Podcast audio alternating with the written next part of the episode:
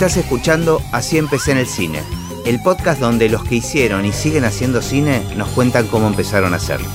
Hoy nos visita María Laura Berge. Finalmente lo logramos. Sí, muchas gracias. Muchos intentos. Ay, sí. Te digo que con todos coordinar entre horarios míos, horarios Claro, del el otro, que el estudio. estudio esté libre. Claro, claro. Te confieso también muchos de los de los invitados es gente con la que estaba trabajando en el año y los agarro. Bueno, vení, claro, nos quedamos un rato acá en el estudio, entonces eso facilita. De- Tal vez con los que no trabajo es más difícil coordinar horarios. Pero bueno, aquí estamos finalmente. Cuando quieras.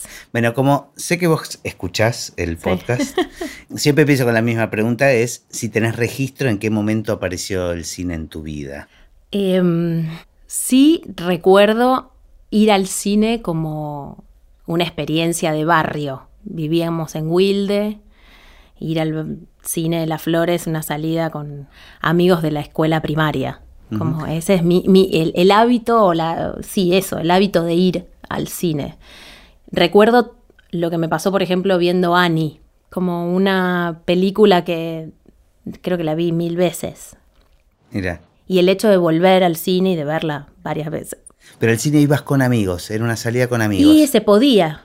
Eh, alguna mamá que nos llevase. La verdad que no recuerdo tanto cómo era el acontecimiento, pero recuerdo eso. Una vez muy puntual, un amigo que me toca la el timbre y de ahí nos vamos al cine y aparecemos en el cine solos de la calle Las Flores, en. Mira. Ese es mi recuerdo. Igual me intriga mucho tener a alguien de Wilde, saber si le dicen Wilde o hay alguien que le diga Wild. No, si le dice Wild no es mi amigo. No, claro. No, Wilde, Wilde. Wilde. Ok. ¿Y qué te pasó con esa película? O sea, más allá de querer verla varias veces. Sí, yo creo que era como el inicio de la fantasía de querer ser Annie, de actuar como Annie. Y Mientras te lo digo, me voy riendo. Perdón, pero sí, hay algo de esa, de, de- de la magia, de esa posibilidad de cantar, bailar, de la historia, también colorada, ¿viste? En esa época. La identificación vino por ese lado también. Tal vez, ¿viste? Y ahí ya sentiste como un deseo de acercarte al- a, la actuación. A la actuación, a la danza primero. Ajá. Pero eh, había un estímulo de- en tu casa para Sí, hacer eso. eh, creo que lo que hubo fue acompañarme en el deseo o en la curiosidad y también ellos verme en la o registrar la voluntad. Por ejemplo, nosotros vivíamos en Wilde y yo bailaba con Noemí Coelho y Rodolfo Holguín en Córdoba y Montevideo y yo viajaba sola y nada, y recuerdo eso, como también ellos ver que, que a, que a mí me gustaba tanto que después del colegio podía venir sola a Capital y tener una experiencia de danza, como que siempre fue un lenguaje que yo, no sé, me sentía plena. Y bueno, nada, obviamente que después vino fama, la serie. y eso, todo, todos Esa mis boom, estímulos. fue- no, era terrible. Fama, Sí. pero creo que abarcaba toda una generación. Nadie se quedaba afuera. Incluso los que detestan a los musicales, creo que con fama no había, no había Pecaron. forma. Claro, claro, no había forma. No, pero creo que eso, como, como puedo decir que mi, mi relación empezó por ahí, por la danza y, y después crecer y crecer también en un cuerpo que tal vez no estaba, tal vez no, no estaba dotado para la danza. y que me ¿Era, ¿Era dijeran- danza contemporánea lo que hacías? Sí, y que me dijeran, ¿qué tal si probás con la actuación? y ahí empecé, creo que en el primer curso, no, creo no sé, en el primer curso que dio Nora Mosainco, Mirá. que era, nos llevábamos pocos años de diferencia y era su primer curso en el Centro Cultural San Martín, ahí estaba, Y esto era paralelo a la secundaria. paralelo a la secundaria. Sí, Cuando tercer año de secundaria. Y cuando terminaste la secundaria, ¿ya sabías lo que querías hacer? Sí, pero hubo una pequeña cláusula en casa que era... Estudié algo en ¿Y serio. qué vas a estudiar? Y entonces ahí fusioné con ciencias de la educación y una carrera que avancé mucho, obviamente que no terminé, pero que sí fue una materia, una carrera que tenía materias que me encantaban, que al día de hoy la siento como una carrera que me habita, que está conmigo, que, que me acompaña, que me, que me vuelve. Ahora más grande también la entiendo, que en su momento no entendía nada, creo. No, además uno mira como el mapa para atrás y, y lo entiende, ¿no? Es como Sí. que sentís que todo eso que, un- que uno fue haciendo, decís, ah, ahora entiendo para qué lo hice o, o para qué me, sir- para qué me sirve ahora, ¿no? Sí, qué relación también en, En ese momento siempre me gustó la docencia y bueno, había algo en una carrera universitaria que me daba como algo más que un profesorado y por eso me metí en ciencias de la educación. No tenía, sí, mi madre era fue maestra en el Uruguay, entonces bueno, tenía una relación con, con la docencia en mi casa, pero tampoco es que... ¿Y seguiste la escuela de Nora Mosenko después de...? No, no, terminé, ella dio ese curso y seguí haciendo cursos hasta quinto año y después vino la opción de entrar en, en esa época, se llamaba ENAD, lo que ahora es el UNA, y di el ingreso en los dos, en la municipal y en la nacional, porque no sabía cuál iba a poder entrar. Pero en paralelo a Ciencias de la Educación, eh, que era en la UBA. en la UBA, claro. O sea, la idea de movida era hacer las dos carreras. Sí, sí. Desde los 15, después del curso de Nora, Nora Mosenko y Guille Cacache, que en realidad era el, gran maestro de ese curso también, mm, estudié con Juan Carlos Gené, al que yo considero como uno de los nortes en el trabajo, en la forma.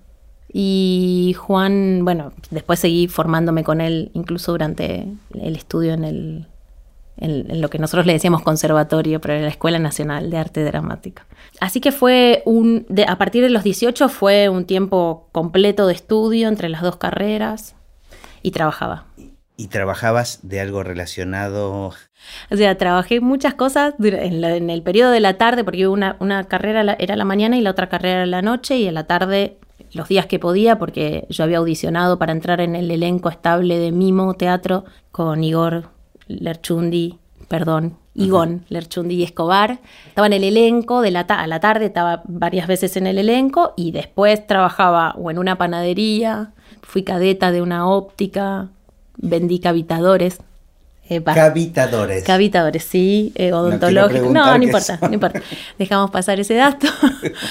Pero em, fui un día al Paseo La Plaza y pregunté si se podía ser acomodadora, porque, no sé, para mí me parecía la mejor excusa para ver teatro todas las veces que pudiese, eh, gratis, porque obviamente no iba, que no pretendía cobrar, salvo las propinas que nos daban, y estaba buenísimo porque podía ver todas las obras. Y ahí lo conocí a Julio Chávez, que estaba haciendo el vestidor y entonces era súper interesante porque yo iba temprano a, ver su preparación sobre el escenario. Y bueno, ahí vi mucho teatro como acomodadora. Pero qué bueno porque estoy pensando, buscabas trabajos que te permitan, por bueno, por un lado vivir, pero que te acerquen también. Este, sí. ¿Y te presentabas en casting para obras? Eh, mientras estuve estudiando en el conservatorio, no. Eh, creo que porque tenía la cuota del elenco que viajábamos mucho, viajamos con el elenco, eh, fue una época que se salía bastante de gira, así que tuve oportunidad de, representando la escuela, viajar, trabajamos en Francia, en Inglaterra, incluso tuvimos una experiencia en Georgia, eh, siempre con elencos universitarios, ¿no? El intercambio y era súper enriquecedor desde viajar, trabajando y conocer esos lugares increíbles trabajando y lo que te devolvía la experiencia, digamos, ¿no? Era como para mí realmente estaba muy completa y además, bueno, estudiar en la facultad, rendir los exámenes, era como arduo, entonces no me quedaba tanto tiempo para ir a audicionar. No me pasaba por ahí la curiosidad tampoco, creo. Fui a un par de casting de publicidad, pero que eh, decían unos textos muy duros a quienes no cumplíamos con visualmente con lo que ellos esperaban y era duro y siempre fui como alguien en ese y más en ese momento como muy estricta con ciertas cuestiones como de bueno me estoy formando o tengo que leer o tengo que ser un, una actriz instruida y tengo que eh, es el momento de formarme entonces tampoco me moría por estar en un casting de una publicidad, ni bien ni mal por la publicidad, sino porque yo no me sentía que era mi espacio. Y creo que eso siempre estuvo como en mí esta cuestión de la observación de la actuación, como que realmente prefería ir a acomodar mm, sábados y domingos a la noche, en trasnoche a Fabio Posca, la gente cuando él empezaba en el Paseo de la Plaza, porque para mí era revelador. Seguramente me acomodaste algún, alguna que otra vez. Qué curioso, nunca se me ocurrió pensar en eso, pero ¿cómo es la, situación del acomodador? De, o sea, ¿tiene la posibilidad de ver la obra, de concentrarse? ¿Se, acaba su trabajo en cuanto arranca la función? y se acaba su, tarea, salvo que te designen para, para cuidar esa sala.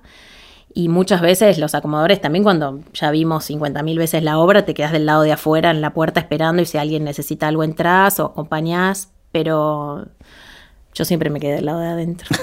me sabía los textos de memoria. Claro. Seguramente era interesante ver cómo se iban transformando, ¿no? Las ver las transformaciones, lo que me, fascinaba ver cómo los públicos eh, iban cambiando y se resignificaban los mensajes. Eh, eh, me fascinaba siempre ver el hecho de ir al teatro. Ahora mm. que hablabas de esto del cine, digo, como, como ese evento, que yo también lo recuerdo por ahí, ¿no? Como acomodar a la pensar como en las historias de cada uno de esos espectadores que está ahí sentado, que, que se armó su día, que armó su plan.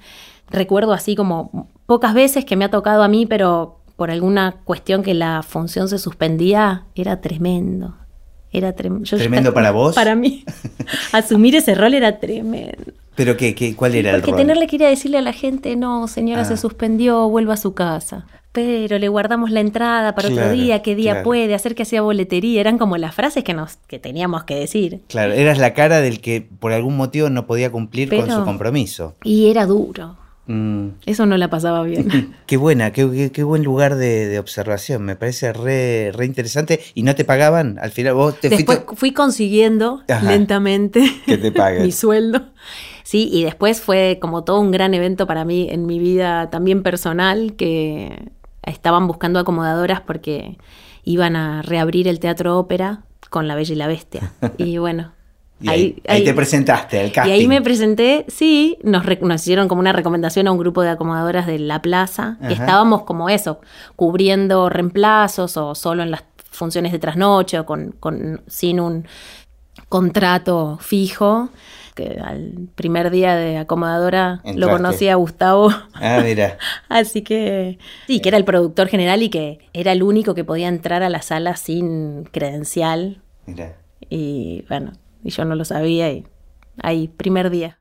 Em, ¿Es común esto de, digamos, es como, como un sheite que tienen los estudiantes de teatro de ser acomodadores? ¿O es común que los acomodadores sean estudiantes de teatro? Eh, se dan casos, pero no, no, necesariamente. Es como, también son esos trabajos que, sobre todo de horarios, creo, que, te permiten. También eh, fui camarera, moza, pero creo que como acomodadora se cumplían. Te vinculaba sí, de alguna manera. Y era tiempo rodeada de actores, tiempo rodeada de, no sé, recuerdo como eso, grandes clases de actuación, de actores que se preparaban, como también conocer la parte de atrás de, la preparación de una obra, siempre me fascinó eso. Y tener esta posibilidad, estaba pensando, de ver errores o ver eh, que se olvidos de letra y cómo sorteaban ese tipo de... Eso era maravilloso. claro, eso era como una gran escuela, ¿no? Sí, es maravilloso. La verdad que yo lo disfruté mucho. A veces hago el chiste, digo, si tuviese que volver a, algunos de los trabajos creo que volvería a ser acomodadora. También hay algo del encuentro con el otro, ¿no? Que, bueno, es que todas estas actividades este, están basadas en eso. Sí. Incluso las historias que se cuentan tanto en el escenario como en la pantalla, todo, todo tiene que ver con un otro, con, los otros, con nuestra relación con los otros. Sí. Me acuerdo que, que yo estaba en la facultad estudiando educación y teníamos que había que hacer un trabajo práctico como de pensar, pensar al individuo y pensar sus relaciones. Y claro, yo era como muy monotemática, porque todas, todas mis experiencias eran o, situaciones que habían surgido en el teatro, o bueno, tenía una que era en la que más me había copado, me acuerdo que era, lo voy a hacer contigo, a ver cómo nos va. Eh, dime qué series miraste y te diré quién eres. y entonces era como todo muy relacionado eh, a la experiencia actoral, digamos, ¿no? Como que para mí... Eh, eso, si me preguntás mi trabajo de acomodadora, creo que lo que más celebro es que para mí era realmente un espacio actoral. Incluso en el encuentro con el otro, ¿no? en, el espectador que venía, y yo me sentía también un poco actuando ese rol de acomodadora. Por eso creo que tampoco era una curiosidad fuerte ir a buscar el espacio actoral a un grupo teatral o después vinieron las experiencias profesionales acotadas, muy acotadas en relación a la relación con la formación, pero vinieron, estuvieron. Yo siento que fue como una época de muchas vidas, ¿viste? Porque hacía, realmente hacía muchas, muchas cosas. claro. Cuando terminé la escuela nacional, eh, me llamaron para hacer una obra en el Teatro del Pueblo. Un, un docente que yo había tenido en la carrera y que, bueno, estuvo buenísimo porque fue mi primera experiencia profesional.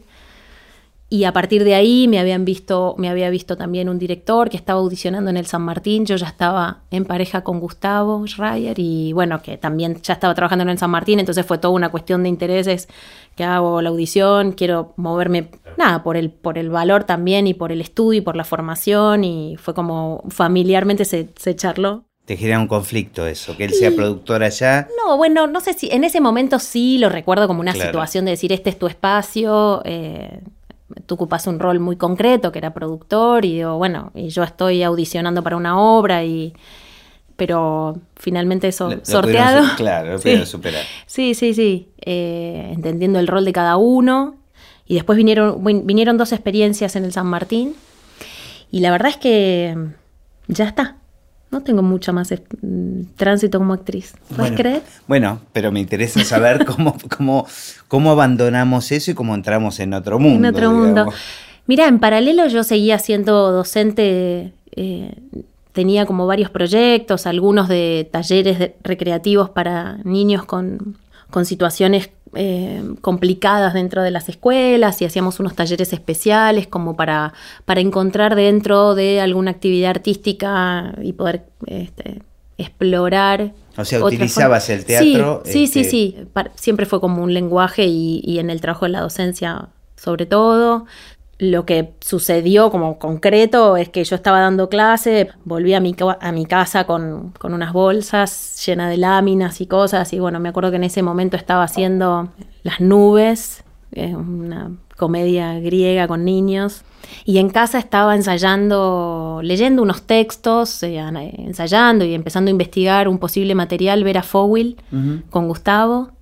Bueno, me preguntó cómo trabajaba con los chicos, y después este, se fue y me acuerdo que le pregunté a Gus, Vera me contó que tiene una película, le voy a preguntar si algún día puedo ir a ver cómo es, porque la verdad que no me imagino cómo es llevar este trabajo, que yo lo hago de manera grupal y en el lenguaje teatral, cómo es llevarlo al audiovisual. Claro, con el cine no tenías ningún vínculo. La verdad es que no, no. No, y bueno, y entonces eh, me dijo, bueno, preguntale, me dijo Gustavo, mirá, la, llama Ella estaba haciendo una película con chicos. Ella estaba haciendo Las mantenía sin sueños, ah, junto con Martín de Salvo.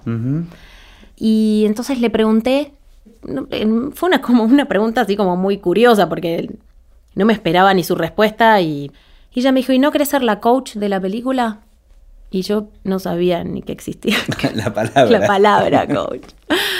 Así que a ver a Fowell todo mi agradecimiento infinito siempre, pero sobre todo porque me hizo entrar por la puerta más amorosa al lenguaje audiovisual.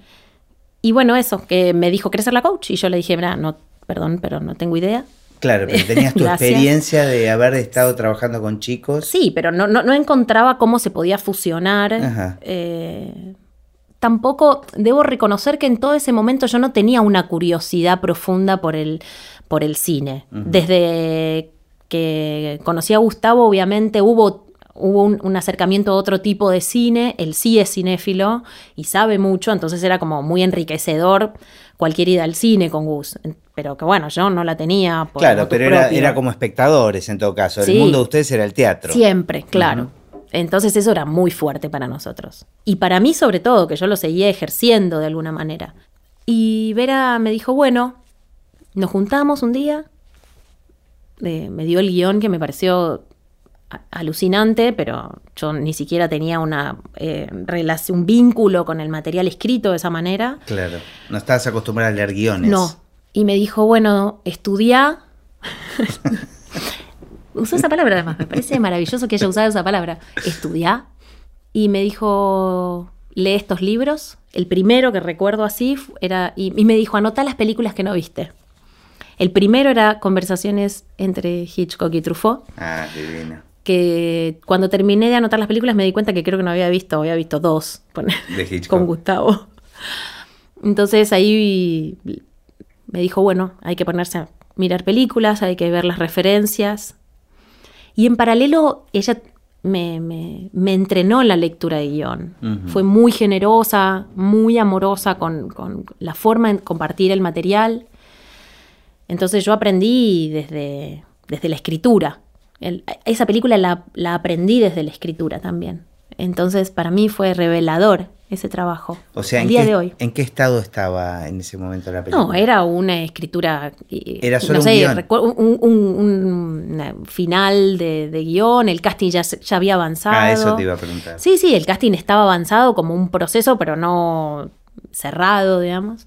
Recuerdo que el casting lo hacía Mario Mahler y bueno, que también fue súper amoroso conmigo y me dejó participar y empezar a entender cómo había que llegar a esa nena qué cosas importaban. Y la verdad es que le debo mucho a la intuición también, ¿no? Es un ejercicio, bueno, esto que estábamos hablando recién, ¿no? Que siempre me vuelve a mí en la forma de trabajar, que es el encuentro con el otro. Y bueno, y de repente me vi rodeada de niñas pequeñas, hablando de cosas profundas y con una guía como Vera que, que bueno, en todo su universo profundo, poético, eh, para mí fue eso, otra vez esos nortes que uno, ¿no? Que uno lo sí, acompaña. Y estaba pensando que es genial porque, digo, fue tu primera experiencia cinematográfica donde vos tenías que preparar a alguien sobre cómo trabajar frente a una cámara cuando vos misma no tenías esa experiencia, ¿no? Sí, sí, sí tengo que decir cómo me formé en, en lo que para mí después fue mi actividad, te iría haciendo, porque no hasta que no entré en cuadro no me di cuenta que eso era cuadro. Claro, claro. Fuiste aprendiendo ahí sobre la marcha. Bueno, igual, igual leyendo ese, ese libro de Truffaut y, Hitchcock, que es como la mejor escuela de cine. Pero que, que, es una lectura. Claro. Y que después cuando le pones el cuerpo y cuando, cuando estás trabajando con otro y para otro. Yo recuerdo muy potente el primer día cuando, cuando la confirmamos a Lucía Snie, que fue la primera niña con la que tuve el honor de trabajar, me acuerdo que llegué a mi casa y le dije a Gus, no, no puedo actuar más. A partir de hoy no actúo más. Y de hecho, así fue. No, no volviste a actuar. Pero ¿por qué no puedo? Mira, porque me pasó una cosa muy fuerte, que necesitaba vaciarme de mí, necesitaba mm, estar con un grado de disponibilidad que no, no, no podía haber un ápice de deseo de estar ahí. Pensá que estaba preparando y haciendo que otro de alguna manera brille. Y saber el lugar de estar a un costado es un ejercicio también. Para alguien que yo venía en la formación de estar adelante, digamos, entre comillas, ¿no? Porque bueno, es como se prepara un actor, ¿no? Pero es como que vos encontraste ese, o sea, encontraste un placer en ese lugar. Totalmente, totalmente. Pero placer que lo redescubro con cada película. Eh, Qué bueno tener esa capacidad de, sobre todo en, un trabajo como es el del actor, ¿no? Que, que, con la mirada tan puesta sobre sí mismo, tener esa capacidad de decir, pero yo me siento muy cómodo con esto. O, del no protagonismo, ¿no? ¿Qué les pasa a los actores? Porque digo, todo actor sueña con un protagónico, pero yo veo grandes actores que hacen papeles de reparto que son maravillosos y que esa es su carrera y que entienden eso como su carrera. Este. Y me parece que tiene que ver con esto, ¿no? Como salir del lugar tradicional de que las cosas son así y poder mirar qué pasa alrededor y, cuál, es, cuál es el lugar de uno, dónde uno siente que tiene para aportar o, dónde está cómodo. Sí, me, pasa el día de hoy, digamos, estamos hablando de, no sé, 17 años después, ver a un actor al que acompañé, verlo disfrutar, transitar profundamente eh, la experiencia, pero sobre todas las cosas al director para el cual trabajé, sentir que, incluso superó lo que él creía que iba a encontrar, para mí esos momentos son únicos, son maravillosos, de verdad. Eh, profundamente. No sé cómo, ahora si me decís cómo ah, ser actriz, te digo, no sé, no, no sé cómo hubiese seguido ese camino. También creo que fue, insisto con esto, las cuestiones de, de la vida, digo, que me tocaron con, no sé si es suerte o el destino me las puso ahí, yo las tenía que ver y, aceptar. Y después trabajar muy duro, ¿eh? Tomárselo en serio. Sí, fue un trabajo duro. Eh, aceptar que y, reconocer que yo tenía que. Esa palabra me viene como mucho, ¿no? Como vaciarme, abandonarme para estar disponible es como un ejercicio que, que hubo que hacerlo, digamos. Fue decirlo una vez y después cuando tuve que decir, no, gracias, no actúo más, por ejemplo. Entonces era como raro. Igual estoy pensando que la actuación sigue estando, este vaciarte, o sea, estás actuando, no sos la que le pone el cuerpo delante de la cámara, pero necesitas hacer esa actuación, se me ocurre, ¿no?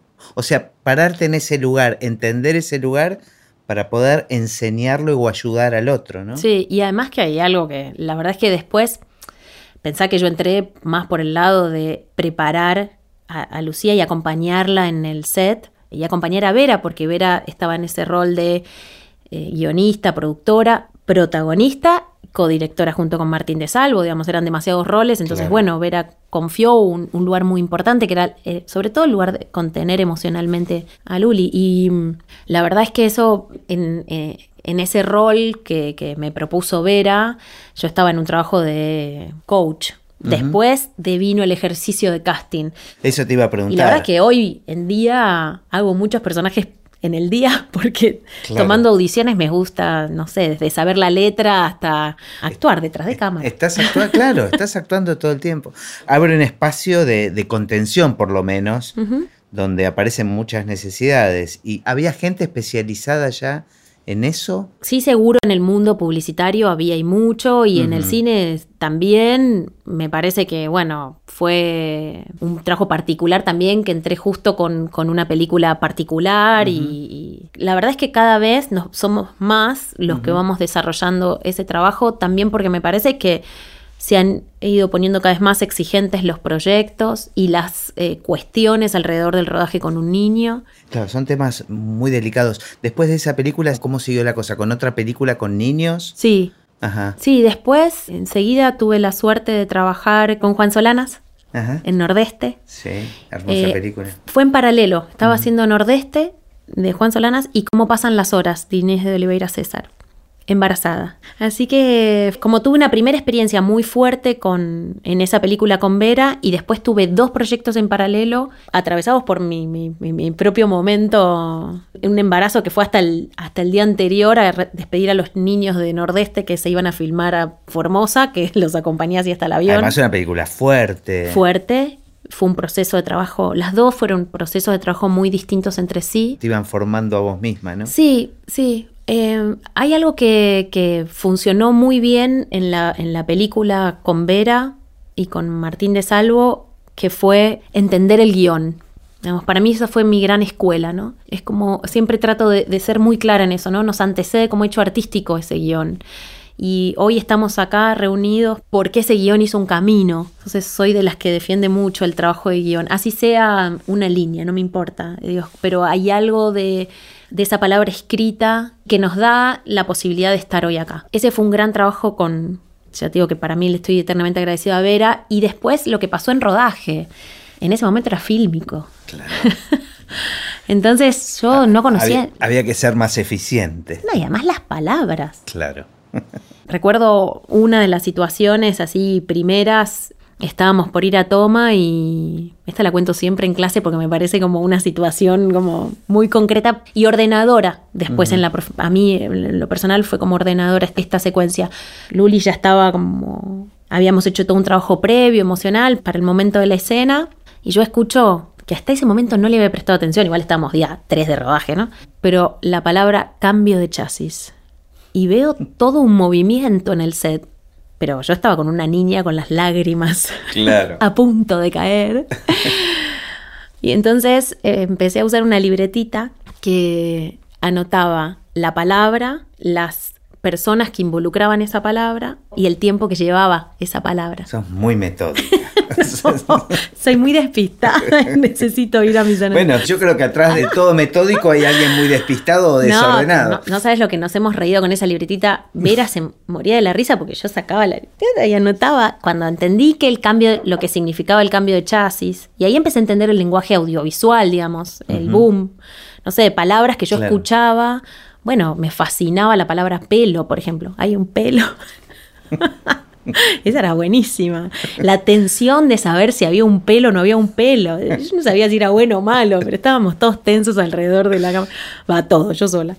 Pero bueno, Y ahí empecé a hacer esta anotación, de estas anotaciones que después entendí que hay algo del trabajo en el set que eh, muchas veces los actores llegan muy tarde a ese conocimiento del lenguaje audiovisual. No es solamente actuar frente a cámara, ¿no? Que es algo con lo que a veces trato como de reflexionar ahora, ya más grande, yo también eh, profesionalmente y personalmente, pero más grande y como en el encuentro con actores y todo, como bueno, ese es, la, es la comprensión del lenguaje en su totalidad, ¿no? Y ni hablar chicos, ¿no? y ese es el punto. Eh, y lo fascinante del trabajo con niños es que primero que hay que aplicar el sentido común, no es tanto más difícil que eso. Primero el sentido común y después que son los primeros que entienden que hay reglas para que el juego funcione.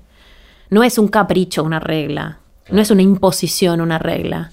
La regla está porque entonces hace al juego más divertido. Y en esa posibilidad de conocer las reglas que yo las iba descubriendo mientras estaba en un set, digamos, también es eso. Ibas aprendiendo sobre la Ahí.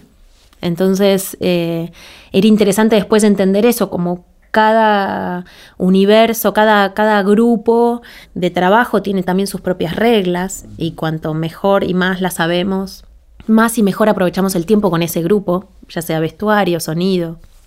Y eso fue para mí revelador de la película también de las mantenidas sin sueños, porque fue una posibilidad de indagar en el lenguaje. Y el trabajo en equipo, ¿no? Totalmente. Un equipo maravilloso que también tenía esa posibilidad, ¿no? Que fue, nada, recibirme en un rol tan particular, corriendo atrás de una niña. ¿Y en qué momento pasás del coacheo al casting? ¿De qué manera aparece? No, fue un poco de la mano, ¿eh? Digamos, en, las mantenidas sin sueño yo me, incorporo después en una tarea que está empezada. Ya resuelta. Sí, que lo que faltaba hacer la, instancia de, de callback, o sea, de un segundo llamado, y faltaba como, como tuve, por eso tuve la oportunidad de ver como todos los pasos.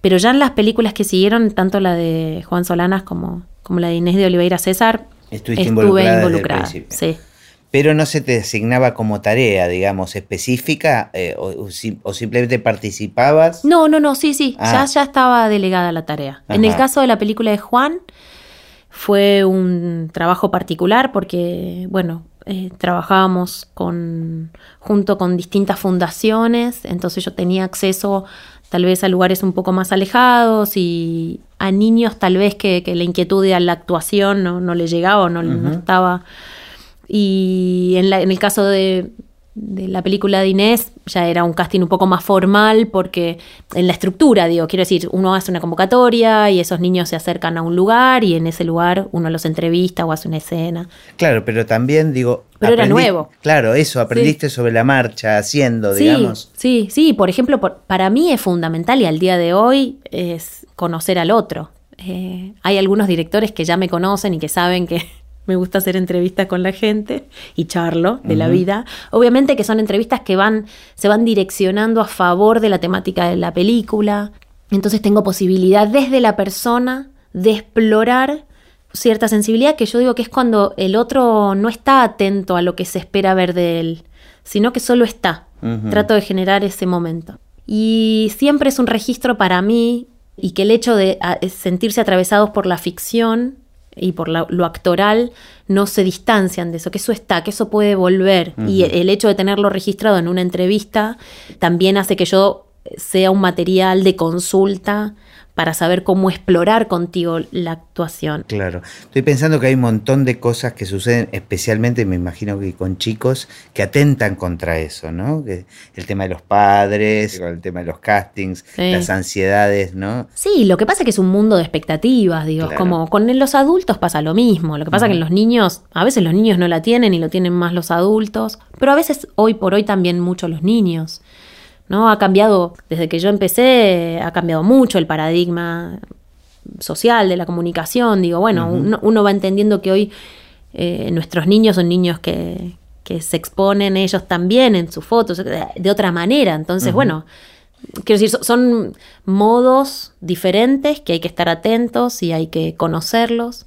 Entonces eso, ya en sí mismo la instancia de casting es una instancia de, mucha expectativa, de incertidumbre, si gustaré, si no gustaré, quise bien, quise mal. No solo eso, sino que la mayoría quedan afuera, o sea, la gran mayoría. Es que esa es, la parte más dura del trabajo de casting, eh, ver un volumen de gente que sabes que después queda una. Por eso digo que me parece que con eh, los años y con el trabajo también, cada vez hay una reflexión mayor y más amorosa alrededor de la instancia de casting, ¿no? Pensar al casting como una pata creativa dentro de un proceso, de una película, y pensar que también es un lugar de exploración para el director en qué y cómo va a dirigir, y todo eso me parece que es como un trabajo, eh, en mi caso personal, digo, como es algo que fui encontrando, que tampoco lo, lo, sabía a priori obvio nada, y, también me va pasando que una experiencia me va arrimando eh, a una forma de trabajar distinta en la siguiente, digamos, y, me parece que con el tiempo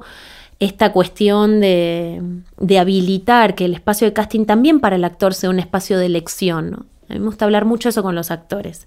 Cuando te dicen, no, pero yo no hago casting. ¿Por qué? Digo, sí, también es tu, espacio para venir a indagar si, querés. Yo entiendo que después está la cuestión laboral, es mm. concreta, eh, profesional. No soy ingenua, entiendo todo lo que eso, que eso tiene alrededor. Pero eso también tiene que estar presente como un elemento, ¿no? En un momento pasaste a. O sea, te estabas especializando casi en niños eh, y se empezó a ampliar el juego, supongo, que fue por demanda de, directores. Eh. Sí, creo que fue más por también una mm, exploración en, lo que tiene que ver con el mundo de los no actores, que había una relación ahí tal vez a encontrar como, bueno, porque en un punto como los chicos, ¿no? Sin experiencia en bueno, lo mismo trasladado a un adulto. Claro, aparte combinado acá el casting con el coacheo. Claro, claro. Entonces muchas veces eh, me encuentra como en esos tres roles, ¿no? Porque para mí son tres y muchas veces cuatro, porque es como en el casting, el, entrenamiento previo, rodaje y el post-rodaje que es como, bueno, es como despegamos emocionalmente. claro, claro. ese es un tema terapéutico en mi vida. Hoy en día te convocan digamos, porque en un casting están los roles principales, digamos, eh, eh, donde me imagino que directores, guionistas, que yo, ya mientras están escribiendo, mientras van armando esos proyectos, incluso después cuando se suman productores, todos van soñando ya con ciertos actores.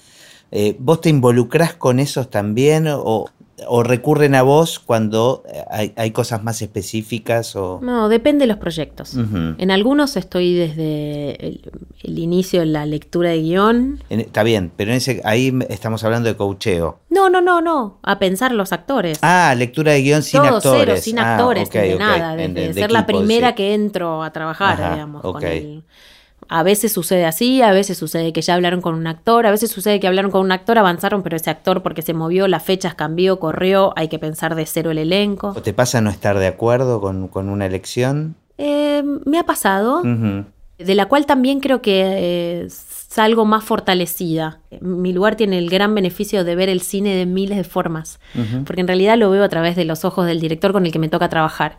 Y si ahí hay una elección, me interesa más eh, entenderla, ¿no? Entenderla que solamente confrontarla. Eh, generalmente lo que les propongo a los directores es que se la voy a confrontar la elección, pero porque solo para que arribemos juntos y, yo también hacer el ejercicio de conocer al director de por qué esa elección le pesó. Me siento muy identificado porque es lo mismo con el trabajo de, de la música. Es tratar de hacer la música que el director quisiese hacer y entender por qué por qué quiere esto o lo otro y, tal vez hacerle entender que tal vez lo que quiere es otra cosa. Claro. O, hay otra forma, o otro camino para, llegar a, su deseo. No, y además que una cosa es, la relación con el director y su proyecto, un proyecto que tal vez viene de muchos años. Yo no me olvido más el día que una de las primeras experiencias que tuve de dirección de casting cual película que compartimos, que me senté en el bar con Fernando Spinner, y tenía el guion en la mano y me decía, bueno, hace 10 años que vengo pensando en esta película y me lo arrimaba un poquito, pero no me lo entregaba. y yo digo, claro, ¿qué tengo yo para ofrecerle a un director como Fernando? Que la viene pensando. Que la viene pensando tanto. Si no será más interesante y más enriquecedor para los dos que yo comprenda su forma de ver a Bayay. Después veremos en el camino lo viable, lo posible, lo concreto. ¿Para, para qué solo confrontarlo? Que, que la confrontación sea una parte de un ejercicio y empezar a, poner el lenguaje en común, ¿no? Porque también yo puedo trabajar eh, con un director que la belleza le significa una cosa y después paso a trabajar en una película con un director que le significa lo opuesto. Eso te iba a preguntar, digo. Yo ya no sé qué es bello. Aparte hay directores que les gusta mucho el trabajo con actores. Mucho. Este, y hay directores donde el actor es un instrumento. Y ese es parte del ejercicio de casting. Entender qué actor para qué director. Claro, no solo para qué película o para qué papel, sino para qué director. Van a convivir cinco, seis, siete semanas. Hay que entender esa convivencia. Está buenísimo. Porque me parece que también en ese encuentro se producen las cosas más interesantes. Y también es esto, un proceso que uno hace con un director que después empiezan a ver otras variables, empieza a ver un productor, empieza a ver una coproducción, empieza a ver un universo ajeno a vamos a crear solamente, que también con los años uno va entendiendo que tiene que ser también amigable en ese proceso. Conviviendo con muchas opiniones, con, opiniones que tienen peso, tienen poder y que hay que conjugar todo eso. Sí, y escucharlas. Em, está clarísimo que te gustan los actores y que te gusta trabajar y que venís de, ese palo, pero estoy pensando en la mirada que tienen ellos sobre vos y cómo te puede afectar, digamos, en la fantasía del poder que vos podés tener, cómo les podés cambiar una carrera. Mira, esto va dedicado a los alumnos. no, porque yo digo que para mí los actores son seres de luz que el lenguaje audiovisual les apaga la lamparita. Esa es una imagen que tengo. No te olvides que vengo del mundo de las imágenes de los niños, entonces a veces no soy. Pero mm, para mí hay algo de, de un ejercicio, de entrenar la herramienta de uno para ser visto, que después hay que saberlo conjugar con un lenguaje que, no sé, si querés, llamémoslo un poco más tirano, que el dispositivo teatral, que el lenguaje teatral, y que este em, lenguaje requiere del actor una determinada cosa, no tal vez la totalidad. Entonces, estar atento a, eso hace que los actores, por lo pronto, en mi caso, cuando empiezo a entrenar a un actor, hablamos mucho del lenguaje audiovisual. Entender realmente qué se necesita de mí. Eh, y saber estar atento a eso y potenciar eso. Y te das cuenta que hay actores que eso lo disfrutan un montón, hay otros que lo padecen más. Yo me refería un poco también al tema del casting y de la elección. Lo que pasa es que vos te podés tener una fantasía de no, por van a encontrarse con María Laura Berchi y después aparezco yo cebándoles un mate. O sea, rompo la fantasía en tres minutos, ya estamos de igual a igual hablando. Pero también es el lugar al cual los invito. Si vienen, estamos de igual a igual pero es un ejercicio. Es un ejercicio que además, trabajando, por ejemplo, en un equipo de trabajo con colaboradoras y todo, digo, es como, es un ejercicio, es una, una, forma de trabajar el encuentro con el otro. Hay algo de, em, de eso, yo no me dedico a la compra de personas, se los digo así, duro.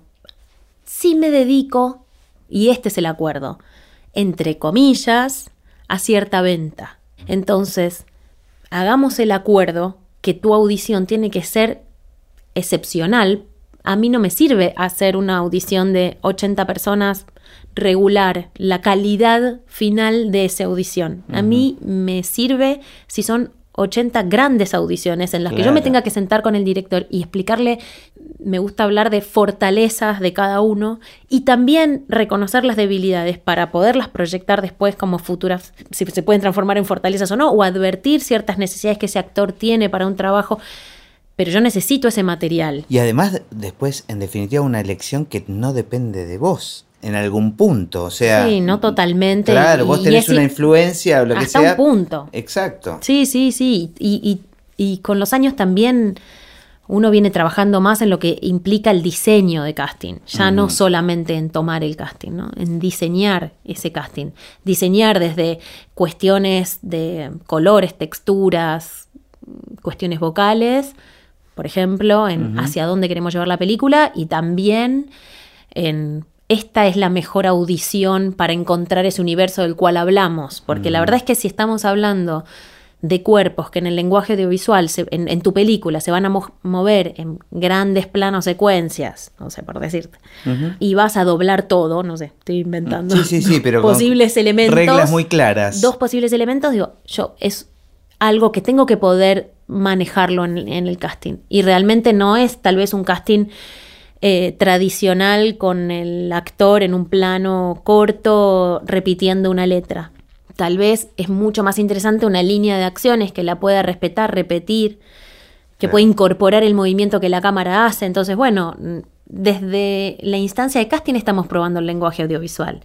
Siempre me parece que es un, material más rico para el trabajo con el director. ¿Pero se te han ofendido? ¿Actores? Actores y actrices. Imagínate que sí.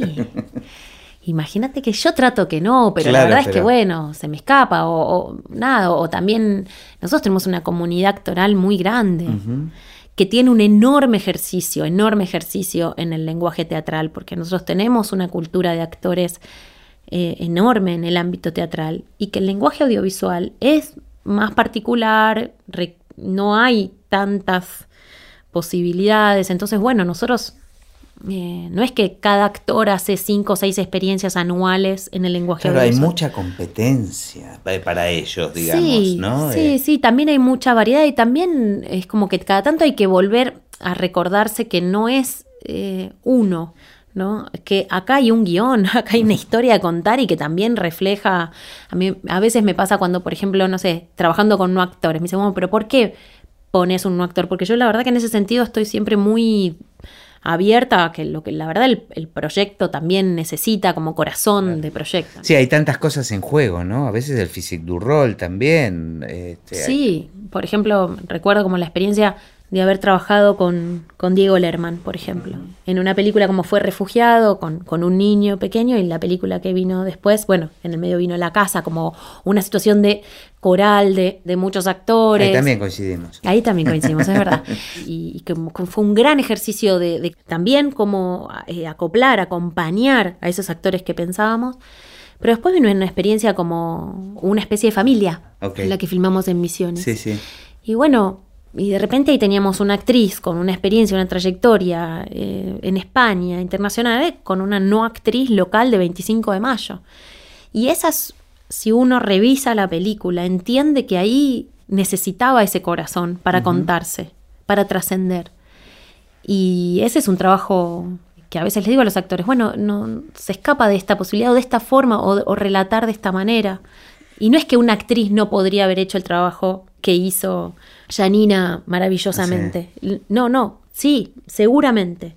Y lo pensamos y lo casteamos. Pero. Había muchos caminos posibles, claro. Algo sucedió. Y también hay que confiar en eso, en el proceso de trabajo. Entiendo que siempre es un lugar más sensible para el actor, ¿no? Eh, porque se juega esto que estábamos hablando antes, de la expectativa, de la profesionalización y demás, pero me parece que hay que comprenderlo también de esa manera. El otro día charlando con Valeria Bertuccelli de su película y del personaje de la empleada paraguaya, que a mí me pareció como espectacular, me contó que fue un trabajo de casting gigantesco. Y ahí trabajaste a la distancia, ¿cómo, cómo fue eso? Lo que pasa es que, nada, teníamos actrices acá, actrices que tienen que mandar el material. Bueno, eso fue, está, está sucediendo un poco ahora también. En estos nuevos soportes o en estos nuevos llamémoslo correctamente, plataformas y en esta cuestión internacional también que se abre, se abre un nuevo Y posibilidades, ¿no? De, de, más, acceso, ¿no? Claro, de acá para allá y de allá para acá. Claro. Un poco empieza a haber un poco un, movimiento nuevo que requiere, por ejemplo, otra vez, que el actor entienda de cómo hacerse un autocasting. Claro, bueno. Self-tape.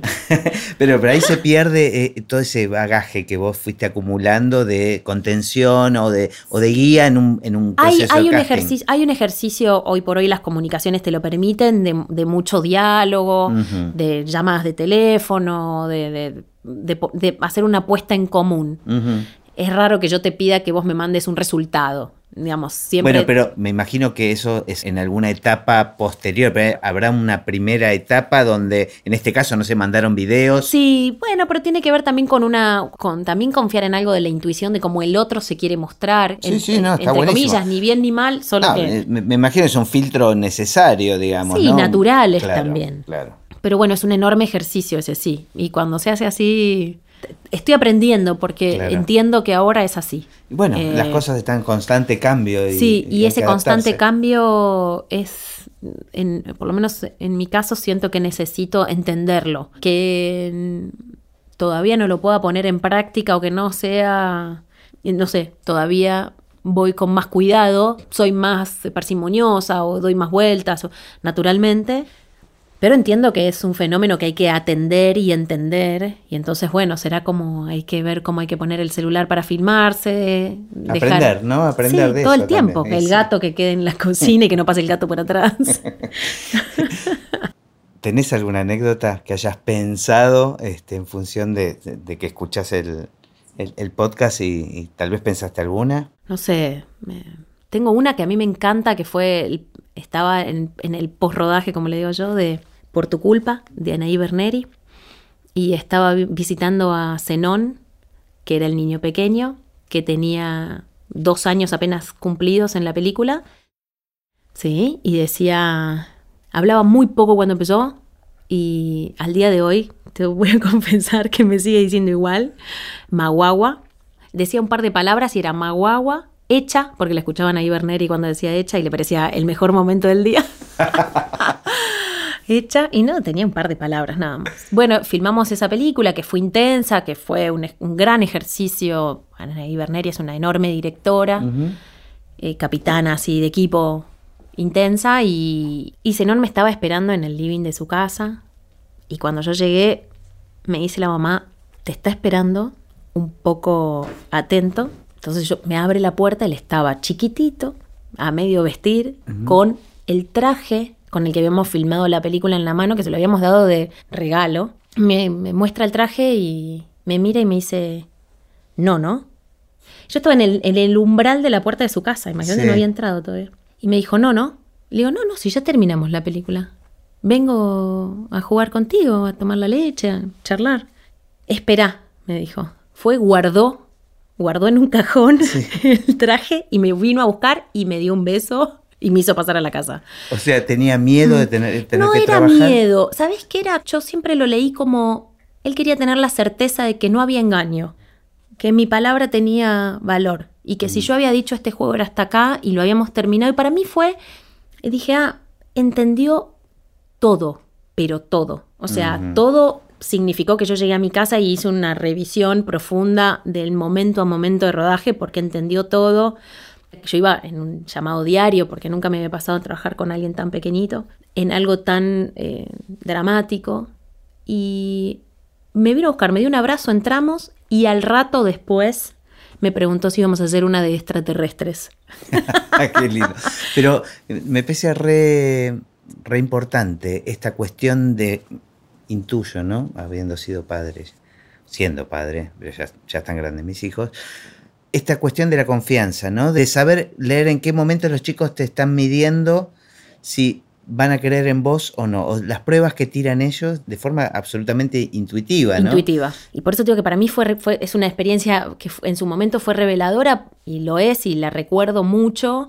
También por eso, porque para mí fue, ah, esto, dar la palabra significa esto a un niño, en el cual uno viene de afuera, tremendo lo que voy a decir, pero hasta un poco más utilitario para beneficio de la película, Sí. capturar de alguna manera esa infancia, ese momento y el cuidado milimétrico que hay que tener para que esa experiencia sea enriquecedora de por vida. Y sabes que estás marcando a alguien, para un lado, para el otro.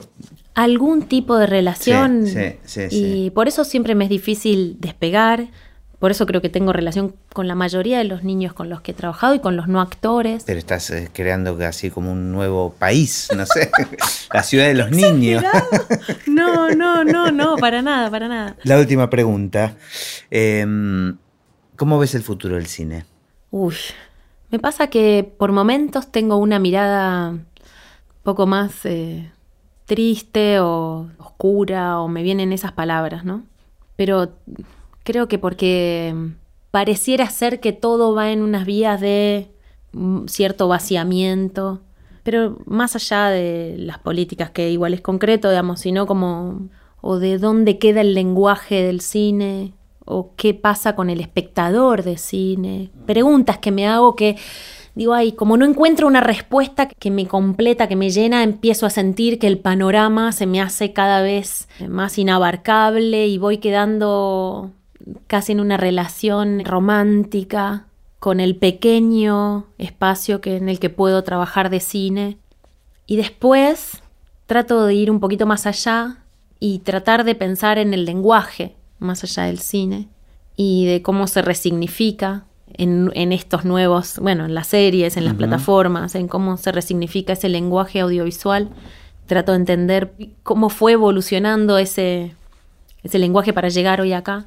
Me siento parte de, de una generación, si querés, que trabajó mucho Siento que hoy también tengo la posibilidad de estar sentada aquí contigo y conversando de la profesión desde un lugar totalmente, eh, no sé, anónimo, porque no, trabajo muy detrás y... Pero también producto de la experiencia, del trabajo. Pero eso, del trabajo. Creo que si cuando miro para adelante y me hablas de esto, lo primero que me sale es qué ganas que muchos tengan la posibilidad de, conocer el ejercicio, el trabajo, tanto como yo tuve la oportunidad de caminarlo, que fue duro, que fue, a veces eh, hago el chiste de horas Lucio, Lucio es mi hijo, que ya tiene 14 años, pero bueno, 14 años, o sea que fue criado dentro del ejercicio eh, y a cual obviamente le, debo también que como mamá eh, me la hiciera súper fácil. Y hay algo de eso, como de, de entender que me encantaría que muchos puedan hacer ese ejercicio. Ahí es donde tengo el corazón un poco partido también. Bueno, entre las emociones. Que va a depender de nosotros mismos. eso, es, punto, ¿no? y, y eso me vuelve. Digo, bueno, pero yo estoy acá y estoy aquí sentada contigo, sentada sabiendo que no sé mucho más que lo que la experiencia me permitió tener y con la curiosidad mm, súper abierta a entender todo lo que viene por delante y todo lo que eso va a necesitar que yo esté disponible, atenta, abierta y esforzándome y volviendo a estudiar, como que entiendo que hay algo de eso que, bueno, también eso, vuelvo como a, como a mi propio motor, ¿no? De decir, bueno, hay mucho por delante que, Esperemos que, siempre lo haya. Que siempre lo haya. Sí. Bueno, muchísimas gracias. No, por favor, a vos. Fue hermoso. bueno, no, por favor. Muchas gracias a todos.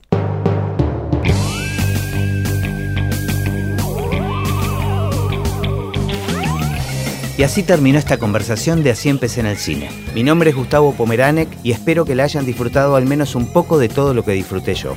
Recuerden que se pueden suscribir para escuchar todos los episodios que vamos subiendo en asíempecenelcine.com.